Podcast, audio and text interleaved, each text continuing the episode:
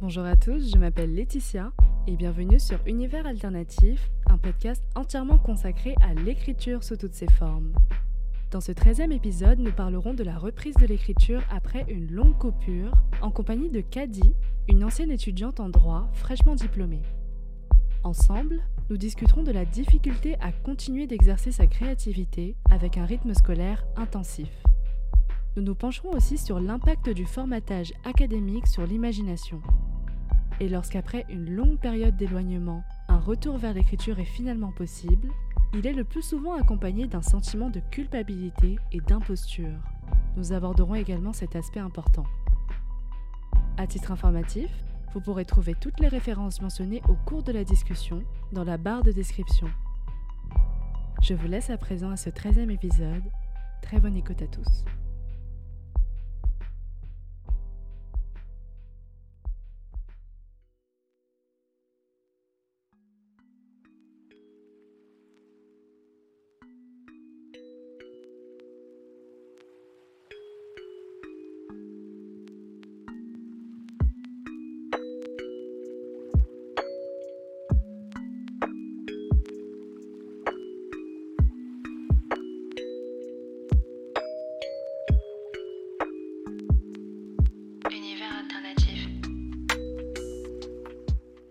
Comment vas-tu aujourd'hui? Je suis euh, un peu stressée, comme tu le sais, mais ça va. Qu'est-ce qui stresse? C'est nouveau, c'est un exercice auquel euh, je suis pas du tout euh, habituée. L'envie de bien faire et tout. Qu'est-ce qui t'a poussé à me, à me dire oui? Bah notre amitié Bah ouais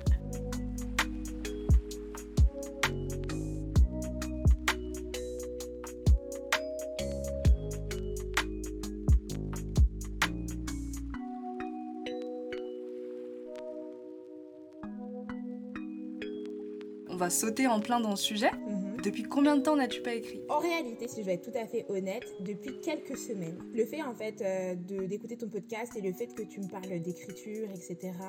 Et euh, le fait de réfléchir à tout ça, en fait, ça m'a replongé dans des euh, manuscrits euh, oubliés. Mais entre ces quelques semaines, ma dernière pause, elle remontait exactement à trois ans. Je- J'espère que j'arriverai à me replonger de manière plus assidue. En tout cas, le plaisir est toujours là. Qui étais-tu avant? Comment est-ce qu'on aurait pu te décrire à un inconnu? Franchement, c'est super difficile comme question. Je pense que on pourrait dire qu'avant, j'étais euh, beaucoup plus ouverte, beaucoup plus entreprenante, beaucoup moins occupée, beaucoup. Et euh, forcément, en fait, je me laissais euh, le temps, je me rendais disponible, en fait, pour euh, mes loisirs. Et le fait de se rendre disponible, c'est une question de temps, mais je pense que c'est aussi une question de place mentale. J'étais beaucoup moins stressée déjà, et donc j'avais pas un espèce de brouhaha qui me pressait, alors que parfois, parfois, en réalité, j'avais pas grand chose à faire. Mais voilà, il y a une sorte de culpabilité quand tu fais autre chose que ce que tu penses devoir faire. Forcément, euh, t'es es moins dispo. Donc en fait, j'étais plus disponible, en fait, tout simplement. Et maintenant, qui est-ce que tu es? Et maintenant, euh, post-traumatisme, je pense qu'en fait, ne plus consacrer autant de temps aux choses que j'aimais euh, profondément faire, dans ma tête, en tout cas, ça me rend beaucoup moins légitime à pratiquer toutes ces, toutes ces activités-là. Donc du coup, je suis euh, en convalescence, on va dire. Ça va mieux, mais euh, c'est pas encore tout à fait ça. Est-ce que c'est ce traumatisme, la limite entre l'avant et l'après? En fait, le terme même traumatisme n'est pas véritablement le bon terme. Dans le mot traumatisme, il y a l'idée de soudaineté, en fait. En tout cas, euh, dans ma définition. Les choses n'ont pas, ne se sont pas faites euh, de manière soudaine, en fait. Tout s'est pas passé du jour au lendemain. Je peux passer euh, d'une personne qui était disponible, créative et, et voilà, productive à euh, quelqu'un qui euh, ne faisait plus rien du tout. Les choses se sont faites euh, beaucoup plus lentement. Du coup, bah, j'ai oublié la question. C'est quoi la question déjà? Bah, En fait, t'as employé le, le terme traumatisme, et là, du coup, t'as un peu clarifié la définition. Mm. Mais ma question, c'est euh, quand est-ce que tu as commencé à ne plus être la personne que tu définissais tout à l'heure? Je pense que j'ai commencé à l'être à partir du moment où euh, j'ai mis les pieds dans euh, cette fameuse fac. La fac dont on ne prononcera pas le nom. La fac dont on ne prononcera pas le nom. Mais on se sait. on se sait très bien.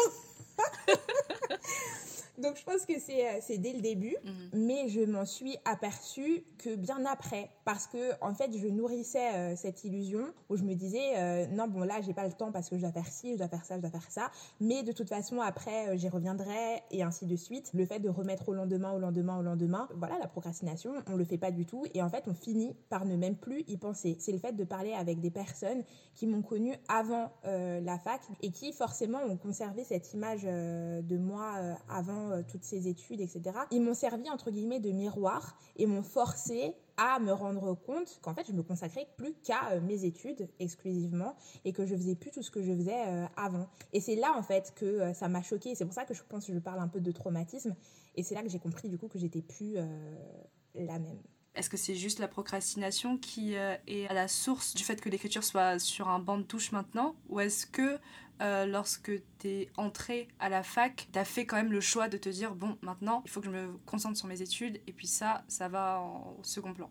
C'est un peu des deux. En fait, euh, l'écriture, c'était euh, une de mes grosses occupations avant de rentrer à la fac, mais pas que. En réalité, j'avais d'autres loisirs créatifs que j'adorais vraiment et dans lesquels voilà, je m'épanouissais à fond. Comme quoi, par exemple? J'ai fait du hip-hop et j'en ai fait en groupe. Et forcément, euh, ça, c'est un truc qui ne dépendait pas que de mon emploi du temps. Donc, à un moment donné, c'était beaucoup trop compliqué, quoi. Il fallait mettre ça euh, donc de côté. Donc, ça, c'était un choix. L'écriture, en revanche, c'est un loisir qui est individuel. C'est un loisir qu'on fait euh, quand, quand on veut, entre guillemets. Enfin, ça dépend évidemment de l'inspiration. Mais ça n'a pas besoin d'être programmé. C'est souple, en fait. Ça s'adapte facilement à un emploi du temps. C'est à la fois de la procrastination, parce que je me disais, bon, bah, j'aurai le temps demain de le faire, etc. Et puis, forcément, c'était au second rôle, parce que, comme tout le monde, Hein, quand tu commences des études, euh, après euh, le bac, tu veux euh, faire les choses bien. D'autant que moi, j'étais sûre de ma filière. Je suis pas arrivée là par hasard. Donc forcément, j'avais envie de réussir. Je voulais faire les choses bien. Donc nécessairement, l'écriture tombait au, second plan. J'en avais conscience, en fait, que c'était secondaire, évidemment, et c'était une volonté. Mais lorsqu'en fait, c'est tombé dans l'oubli, Là, par contre, c'était pas du tout, c'était pas du tout un choix. Non. On a basculé dans, dans quelque chose qui était, euh, qui était un peu subi, quoi. Qu'est-ce que tu écrivais avant? Euh, J'écrivais beaucoup euh, bah, de fantastique parce que comme beaucoup, beaucoup de personnes, je suis une énorme fan d'Harry Potter. Euh, c'est super classique à dire, mais c'est tellement vrai. Ça a bercé mon enfance, euh, ça m'a donné le goût de la lecture et ça m'a donné le goût de l'écriture. C'était de l'écrit original ou c'était. Euh, qu'est-ce que c'était? C'était toujours de l'écriture originale. En fait, j'ai toujours aimé créer un monde, en fait. J'ai toujours trouvé ça hyper fascinant et nécessairement, je pouvais pas me baser sur des choses qui existaient déjà. Donc euh, toujours de l'original, ouais. Quand on commence ses études en étant créative, parce que là, là tu me parles de, d'écrits originaux, ça sous-entend que tu as créé tout un univers derrière, parce que, mais de rien, avant même de commencer l'histoire, tu il y a, toute la backstory qu'il faut, qu'il faut construire.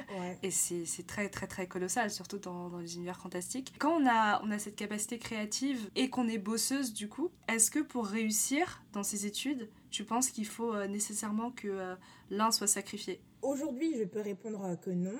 Mais en réalité, euh, pendant mes études, c'est exactement ce que j'ai fini par croire. Parce que euh, la particularité de, bah, de ma petite expérience, c'est que euh, le droit, c'est pas du tout créatif en fait. C'est, je crois qu'on peut rien faire de plus opposé que ça. Le droit, c'est la rigueur, enfin droit quoi. C'est c'est quand même assez explicite. On n'attend pas des étudiants qui soient euh, créatifs et nécessairement et surtout de facto, la créativité, c'est pas une qualité en réalité. Moi, mes, mes, mes, mon, mon parcours de lycée, etc. Euh, mes écrits étaient teintés justement par cette créativité, comme je l'ai dit et comme tu l'as souligné aussi, le fait de pouvoir créer des univers, le fait de pouvoir euh, être plongé euh, voilà, dans, un monde, dans, dans l'irréel, etc., de pouvoir y passer des heures et parfois même de pas forcément avoir envie d'immerger de, de, tout cela.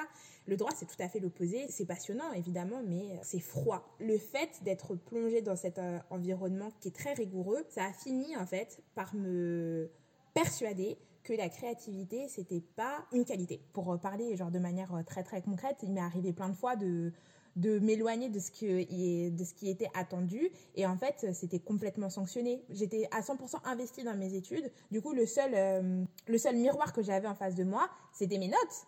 Et on commence euh, de manière très stupide mais très rapide à penser qu'on est la note et qu'on est en fait ce que ton prof te dit. Alors que pas du tout. Aujourd'hui ça me semble mais complètement ubuesque en fait d'avoir pu penser comme ça. Mais à ce moment-là c'était vraiment mon, mon, ressenti. Et c'est à ce moment-là que donc du coup bah je me suis un peu éteinte au niveau de, de, mes, de mes écrits. J'arrivais plus en fait, j'arrivais plus quoi. J'arrivais plus à lancer le bouton de l'univers, de la magie, des couleurs et des machins et des trucs et tout. Ça marchait vraiment plus. Tout était euh, très gris. Aujourd'hui, je peux dire qu'on peut, on peut concilier les deux, mais je pense qu'à cette époque-ci, j'avais pas la maturité, euh, j'avais pas la maturité pour, pour pouvoir penser que c'était possible en fait. Et surtout, en fait, je me rendais pas disponible. C'est surtout ça. J'ai mis ça de côté quoi, vraiment. Est-ce que tu penses retrouver ta créativité euh, d'avant? J'espère que que c'est pas gelé, j'espère que c'est pas euh, définitif. Après, euh, les études, c'est hum, un moyen, c'est pas une fin. Donc, euh, forcément, je suis plongée toujours dans cet univers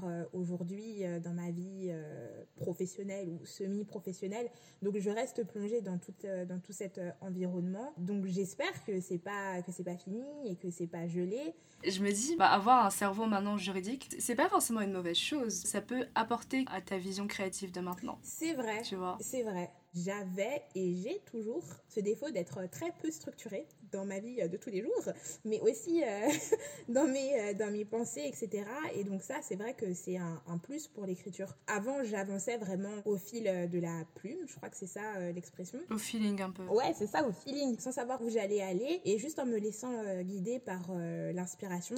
Ça, c'est un truc que je pense a, a disparu. J'aurais le plus le réflexe de tenter d'avoir une vision globale, même si c'est extrêmement difficile pour pouvoir euh, produire euh, quelque chose quoi. Pour savoir si j'appréciais un texte, il fallait que je le termine en pour pouvoir me dire ah oui, OK, là euh, là c'est pas mal. C'était ça le seul défaut de d'avancer comme ça de manière un peu instinctive.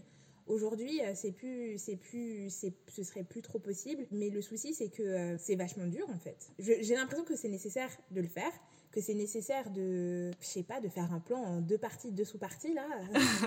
c'est traumatisme. Non, mais c'est super intéressant parce que d'abordes comme un, commentaire tes textes bah, problématiques. Bah, euh. en fait, euh, c'est un peu ça. Enfin, j'ai ce réflexe-là. Conclusion, ouverture. Ouais, bah, c'est limite ça. Mais d'un autre côté, c'est logique parce que pendant des années, euh, mes seules productions d'écrits, on va dire ça comme ça, elles ont été conditionnées et elles sont passées par ce prisme du, du plan juridique qui est en plus, euh, enfin, j'ai jamais été bonne en plus là-dedans, il faut le dire. J'ai toujours trouvé ça sans aucun sens. J'étais pas du tout adaptée en fait à ce système-là et j'ai forcé euh, cette adaptation. Et maintenant que je suis rentrée dans cette espèce de case, c'est difficile de s'en défaire.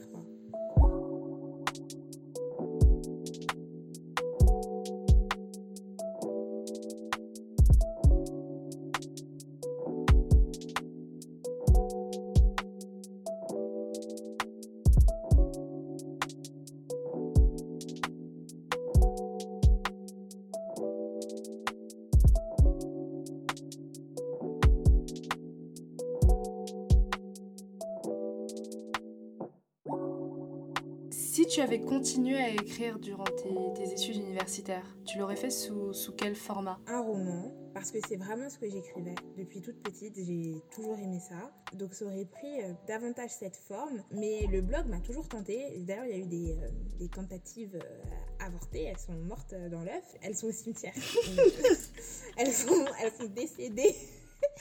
Mais le fait de transmettre, en fait, le fait de partager et tout, c'est des choses qui m'ont toujours aussi intéressée. Donc j'ai vraiment voulu faire un blog euh, au cours de mes études, mais malheureusement, j'ai même pensé à faire un blog juridique. Pour te dire, oh, parce que j'étais en mode, euh, quitte à faire un blog, autant que euh, ça me serve. Bah, c'était des tentatives avortées, elles sont mortes dans l'œuf parce que bah, j'avais pas le temps.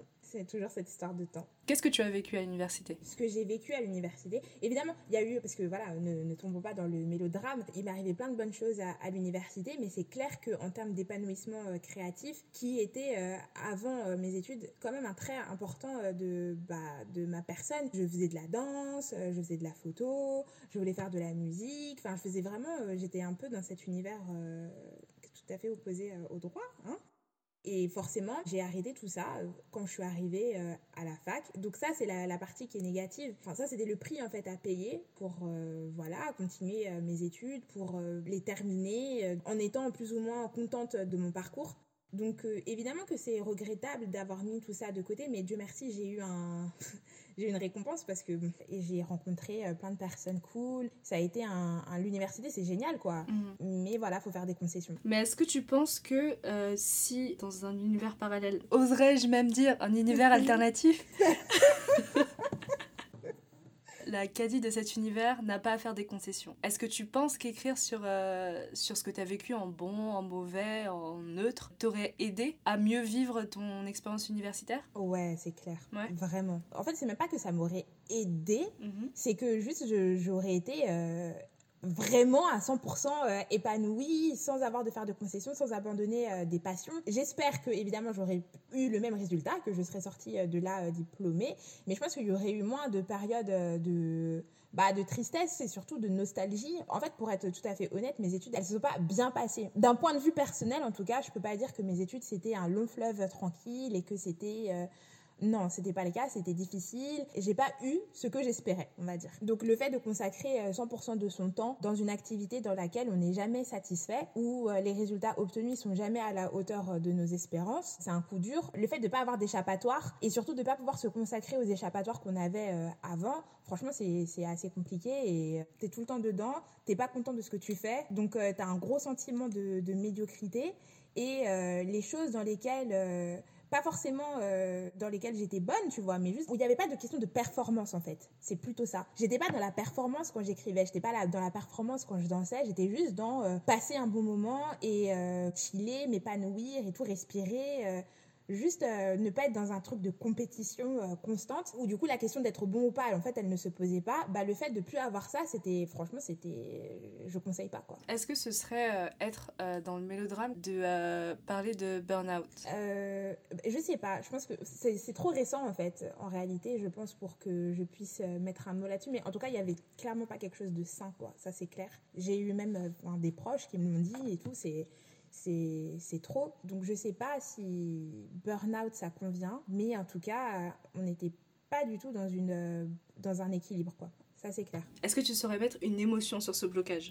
Bah, la nostalgie. Beaucoup, beaucoup de, nostalgie et euh, forcément de, de regrets. C'est quoi le syndrome de l'imposteur pour toi? C'est stupide pour commencer, mais c'est un truc auquel on ne peut pas échapper quoi. D'ailleurs, j'ai entendu dire que ça touchait beaucoup plus les femmes que les hommes et à juste titre, je pense. On attend moins les femmes dans certains environnements, même si le monde juridique c'est quand même un monde qui est très féminin, mais euh, mais les femmes sont plus touchées par le syndrome de l'imposteur euh, de ce que j'ai euh, lu et entendu et, et euh, j'ai peu de peine à le croire. Ça vient donc de, de, de mon expérience. Il y a une idée un peu de transfuge de classe, tu vois. Si je compare ma classe sociale d'origine avec la classe sociale dans laquelle euh, j'ai tendance à évoluer, on n'est pas dans les mêmes dans le même cercle. Le fait d'arriver dans des milieux dans lesquels j'avais pas du tout les codes, ce sentiment vraiment de pas pas être à sa place ça, ça nourrit beaucoup aussi euh, ce, syndrome de l'imposteur. D'autant que en première année, quand j'ai commencé euh, mes études, pour le coup, j'étais vraiment avec euh, le fleuron, on va dire, de, des, étudiants. Il y avait un énorme gap quoi, entre nous. Je veux dire, pas pas sur le plan académique puisqu'on était tous en première année, etc. Mais, mais social. Social, vraiment. Et comme c'était mon environnement euh, immédiat, puisque c'était un, cursus euh, spécifique, donc on était en petit groupe, donc on traînait tout le temps ensemble, etc. Euh, en fait, ça a été ma première représentation des euh, gens qui peuplent, euh, qui peuplent la fac. Par extension, des gens qui peuplent le monde juridique. C'est pas vrai en réalité. Mais dans l'immédiat, c'est ce que c'est ce que je pensais. J'ai pas eu le recul de me dire que ça, c'était simplement un échantillon. J'ai pas eu le recul de, de, replacer tout ça dans, dans, un contexte plus grand, qui était que, en fait, il y a plein de, de, paramètres qui expliquaient que ces gens-là se retrouvaient avec moi et qui expliquaient aussi pourquoi je me sentais euh, en si grand et fort et intense et géant décalage par rapport à eux. Il y a plein de choses qui expliquaient ça. Ça, je l'ai compris après. Est-ce que tu voulais leur ressembler? En fait, non. J'ai appris par la suite que tout ça, c'est un théâtre social en réalité. Tu présentes le, le, le, visage que tu veux aux gens. Moi, j'étais impressionnée, j'étais, j'ai cru en fait que ce qui me présentait, c'était la réalité. Et comme il réussissait dans ce qu'il faisait, je me suis dit, ah mais donc c'est ça qu'il faut faire en fait. Il faut présenter les choses comme ci et comme ça. Et moi, je suis tellement éloignée de ceci et de cela. Pourtant, ça m'empêchait pas, j'étais pas du tout dernière euh, de mon truc. Mais je, je, je sais pas, euh, sentiment euh, d'imposture. Donc il y avait cette partie de moi qui prenait ça comme un modèle, un chemin en tout cas parmi d'autres, mais le plus rapide, entre guillemets, pour parvenir à, à, ce que je voulais. Et il y avait une autre partie de moi qui me disait, mais... Non, mais il y avait une partie de moi qui était hallucinée j'ai assisté à des trucs complètement ridicules, vraiment. Mais euh, il y a une autre partie de moi qui me disait, waouh, euh, ils correspondent parfaitement à l'environnement dans lequel j'évolue, quoi. C'est peut-être vers ça qu'il faut tendre, quoi. Et en fait, toutes mes études, ça a été ça. J'ai toujours été dans, dans cette espèce d'entre-deux où il y a une partie de moi qui voulait quand même correspondre à ce moule et il y a une autre partie de moi qui me disait, mais toutes ces conventions sociales, elles n'ont de sens que dans ce contexte-là. Une fois qu'on sort de cet environnement, qu'on sort du monde juridique, mais tout ça n'a vraiment strictement aucune importance, en fait.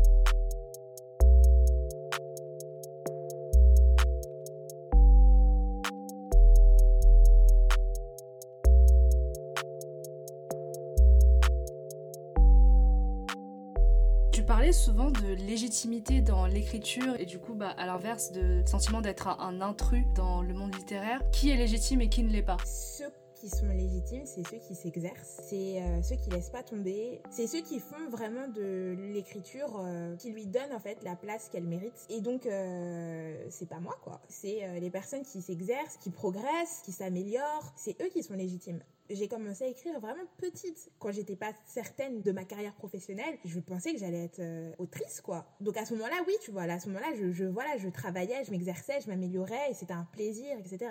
Mais quand j'ai laissé tomber tout ça, euh, le, sentiment de légitimité, il s'est complètement envolé. Et en fait, j'ai l'impression que c'est trop tard et que je peux pas rattraper. J'ai l'impression d'avoir vraiment loupé le coche, quoi. Moi, une fois que je trouve que mes écrits sont nuls, franchement, je, je me décourage un peu. Donc euh, il y a beaucoup d'insécurité, en fait, dans, dans, dans tout ça. J'ai vraiment l'impression d'avoir perdu la main. C'est vraiment une question d'insatisfaction, de, de, standards, d'avoir des attentes en fait à son propre égard et euh, d'être déçu par ce qu'on fait. C'est tout ça qui fait que encore à ce jour, j'ai beaucoup de mal, même si j'ai écrit, euh, je crois, euh, deux paragraphes il y a deux semaines là. Mais, mais c'est tout ça qui fait que je suis un peu, voire même beaucoup bloquée quoi. Est-ce que tu veux écrire ou est-ce que tu veux bien écrire? Bah j'ai envie de, c'est un, truc de perfectionniste là, j'ai envie de bien écrire. Ouais. J'ai envie de bien écrire parce que sinon pour moi ça vaut pas la peine quoi. Ce qui est complètement stupide parce que pour bien faire les choses il faut s'exercer. On peut pas arriver comme ça, euh, c'est pas possible. Pas pour moi, on peut pas pour le commun des mortels on va dire. Il y a quelques élus là qui se baladent sur la, sur la terre pour lesquels euh, tout est immédiat mais pas pour moi. Je le sais. Mais même l'immédiateté se, travaille en fait. Ouais. Tu peux avoir un talent, mais une personne qui n'a pas le talent, mais qui sait très bien euh, recopier et qui a une, une, bonne rigueur, peut arriver à ton niveau. C'est vrai. Dans tous les cas, l'entraînement et l'assiduité, euh, c'est très très important. Ouais, c'est vraiment capital. Et c'est pour ça que j'ai l'impression d'avoir loupé le coche. C'est parce que j'avais pas. Mais tu n'as. Mais. Euh...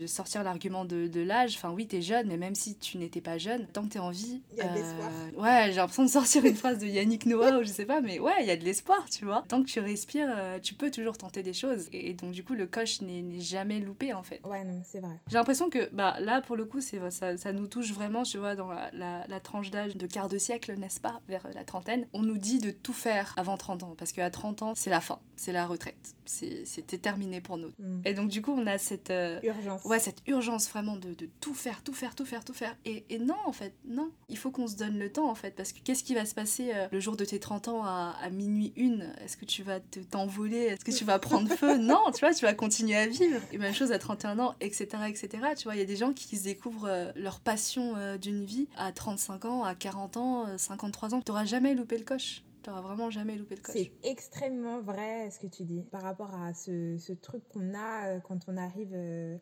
à la fin, enfin quand on est pile au milieu de la vingtaine et qu'on s'approche vraiment vers euh, les 30 mhm. ans, l'impression de ne plus avoir le temps. C'est très très vrai. La peur de mourir. Ouais, c'est ça. et c'est ça aussi pour, ce pourquoi j'ai ce sentiment de nostalgie parce que j'ai l'impression d'avoir gaspillé du temps en réalité dans mes études. Pas dans mon épanouissement professionnel, évidemment, mes études elles m'ont apporté énormément. Elles, elles vont continuer de m'apporter plein plein de choses euh, dans, dans, ma vie de tous les jours. Et je suis pas du tout mécontente euh, de, de les avoir faites. Mais euh, le fait de m'y être consacrée à quasi 100% j'ai l'impression d'avoir gâché des moments comme si entre tes 18 et je sais pas 22 23 24 25 avant tes 30 ans en tout cas il y a que cette ce moment là où tu as le temps où tu es disponible pour faire autre chose et que après voilà c'est ça c'est ce que tu as dit on s'évapore on prend feu à minuit une et c'est fini. Je le rationalise tu vois mais j'arrive pas à, à, m'en convaincre. Mais par contre, la chose qui me rassure, c'est que même si j'ai arrêté d'écrire, j'ai pas du tout perdu mon imagination, j'ai pas, j'ai arrêté de le matérialiser, on va dire, mais euh, j'ai toujours cet esprit un peu de, de quand j'avais 8 ans. Ça, ça n'a pas changé. Tu vois, ça part jamais. Hein. Non, c'est vrai. Mais c'est la, c'est la technique là qui. Mais la technique, ça s'acquiert, tu vois. La technique, ça s'acquiert, ça se perfectionne.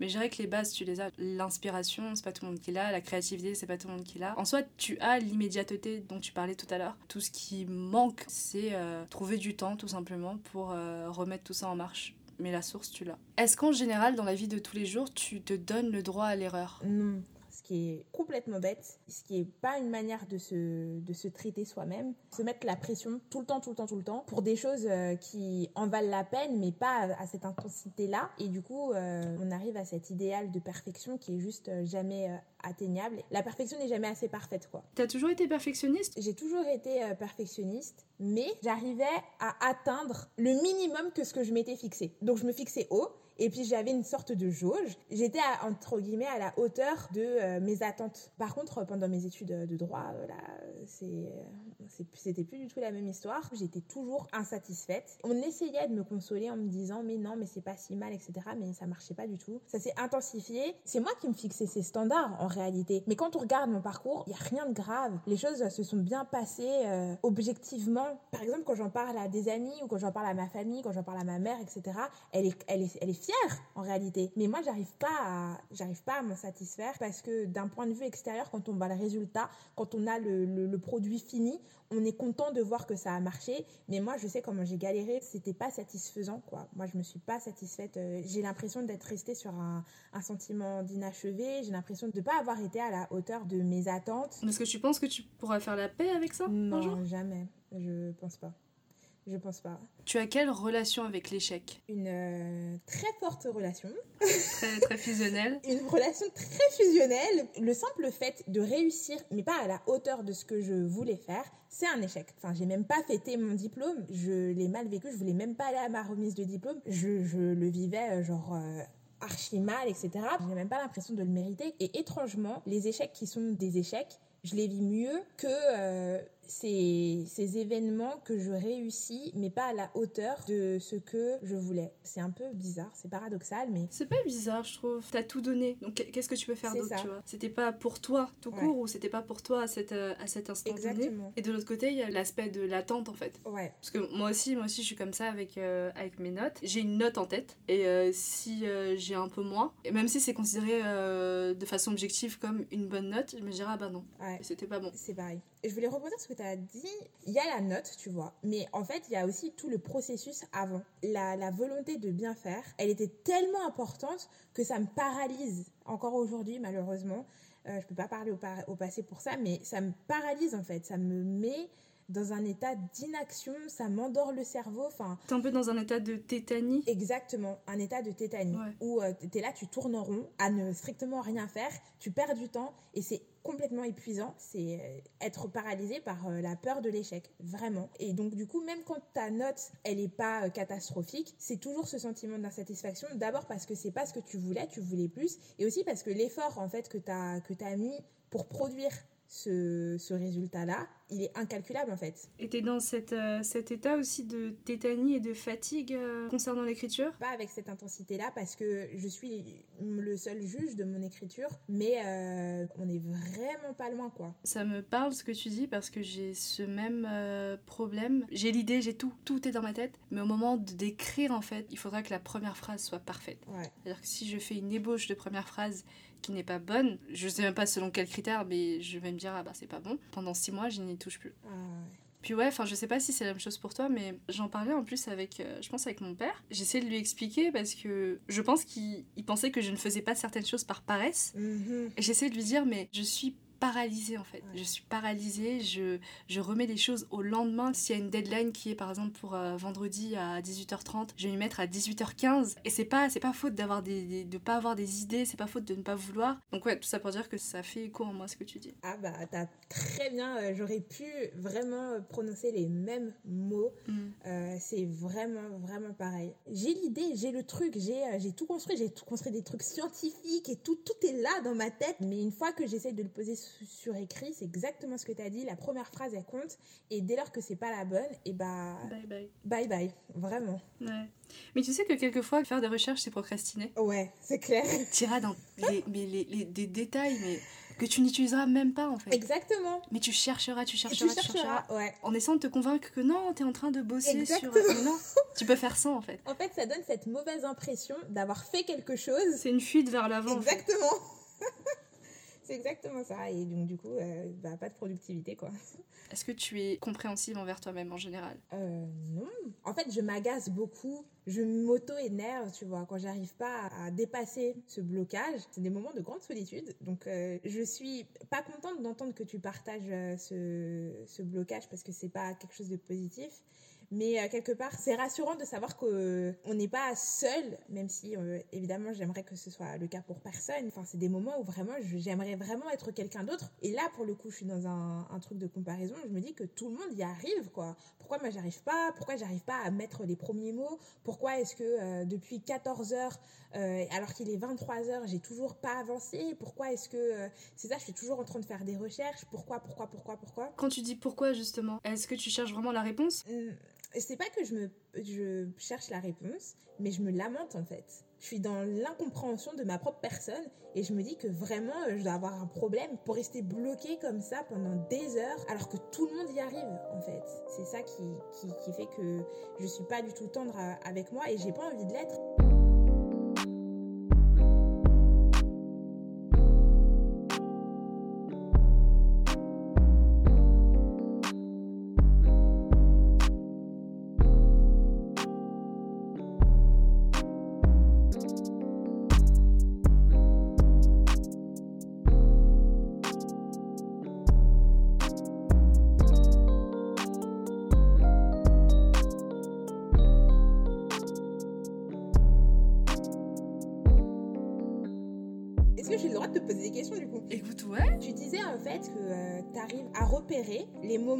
Dans des cycles comme ça mhm. qui, euh, qui, qui sont pas forcément sains. Euh, ma question c'est est-ce que as, tu sais comment sortir du coup? Et qu'est-ce que tu fais dans ces moments-là? Est-ce que toi aussi, est-ce que tu es, tendre avec toi-même ou est-ce que. Enfin, comment ça se passe? Euh, Non, je suis absolument horrible avec moi-même. Je me comprends mhm. et j'ai l'impression qu'en me comprenant, c'est même pire. C'est comme trouver la parfaite insulte. Ah ouais. Tu vois? Ah là là. C'est comme faire des recherches sur une personne pour savoir exactement où l'atteindre. Mm. Par contre, je suis très occupée. C'est-à-dire, je m'ennuie jamais. Donc, le fait d'être très occupée, ça occupe aussi ton esprit, ce qui fait qu'il ne t'insulte pas en permanence. Mm. Mais les fois où il t'insulte, il t'insulte. Et il y met les majuscules, il y met les points, il y met toute la bonne ponctuation. Tu comprends très bien ce qu'il te dit.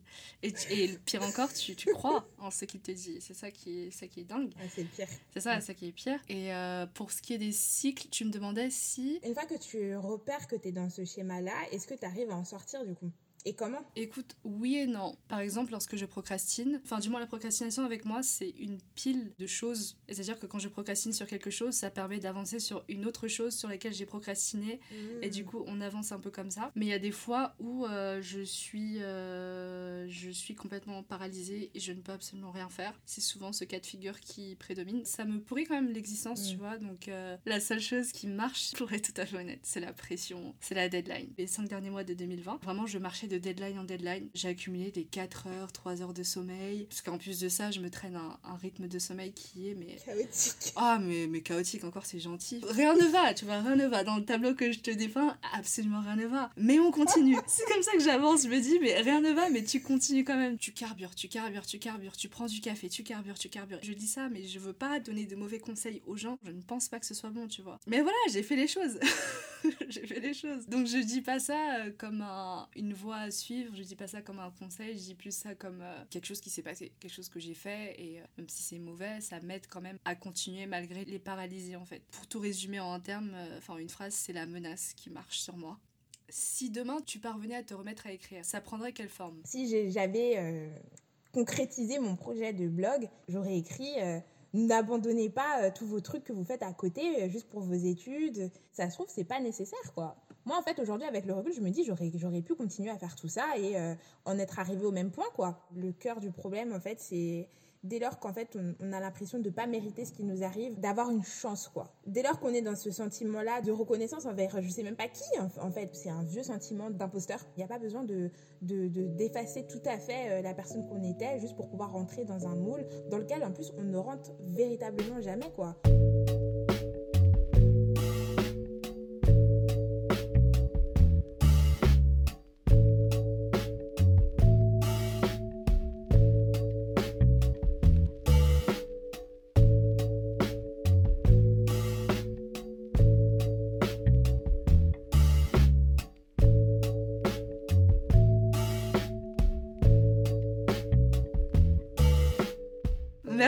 Infiniment, euh, Kadi, d'avoir accepté de me parler pour cet épisode consacré à la reprise de l'écriture après une euh, longue coupure. On sous-estime souvent euh, l'impact en fait d'un environnement d'études assez vampirisant, je dirais, sur l'esprit créatif. Donc merci encore pour ce partage.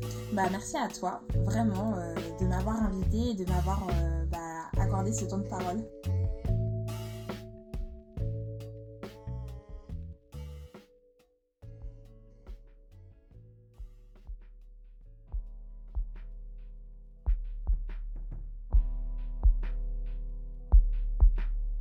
Alors pour terminer ce podcast, euh, je vais te proposer d'avoir le mot de la fin. Par ça, j'entends euh, un seul et unique mot qui peut ou non avoir un lien avec euh, ce dont on vient de parler. Progression. Merci beaucoup d'avoir écouté ce 13e épisode d'Univers Alternatif consacré à la reprise de l'écriture après une longue coupure. Univers Alternatif est un podcast d'écriture que j'ai écrit et réalisé avec les musiques de World Capture, Count Mode et Pink. Vous pouvez principalement retrouver Univers Alternatif sur Apple Podcast, Spotify, YouTube, ainsi que sur toutes les autres plateformes de podcast. Vous pouvez également me suivre sur Twitter à u-alternatif et sur Instagram à univers.alternatif. On se retrouve dans trois semaines avec un épisode sur le Dramion.